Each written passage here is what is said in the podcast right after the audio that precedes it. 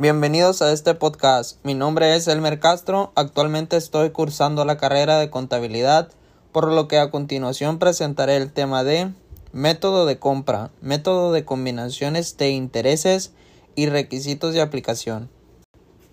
La fusión implica un proceso de unificación de dos o más compañías que están involucradas en negocios similares para formar una nueva compañía.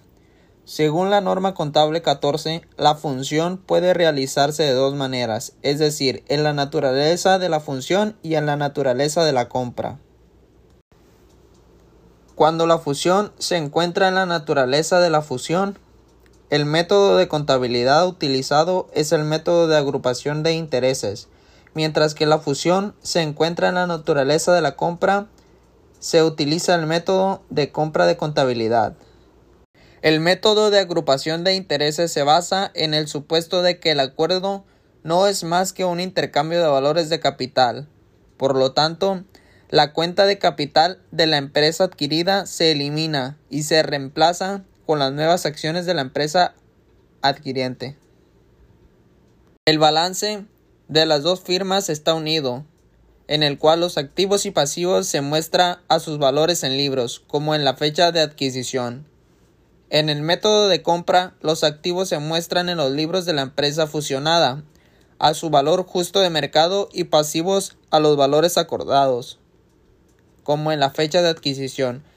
Se basa en la premisa de que los valores finales deben representar los valores de mercado decididos durante la negociación.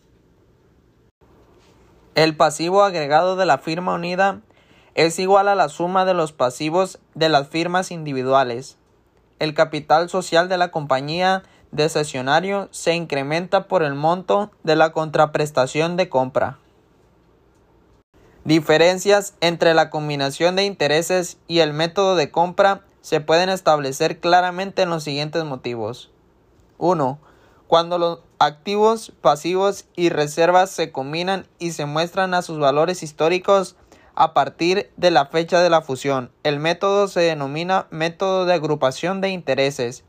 El método de agrupación de intereses se aplica cuando la fusión es de la naturaleza de la fusión.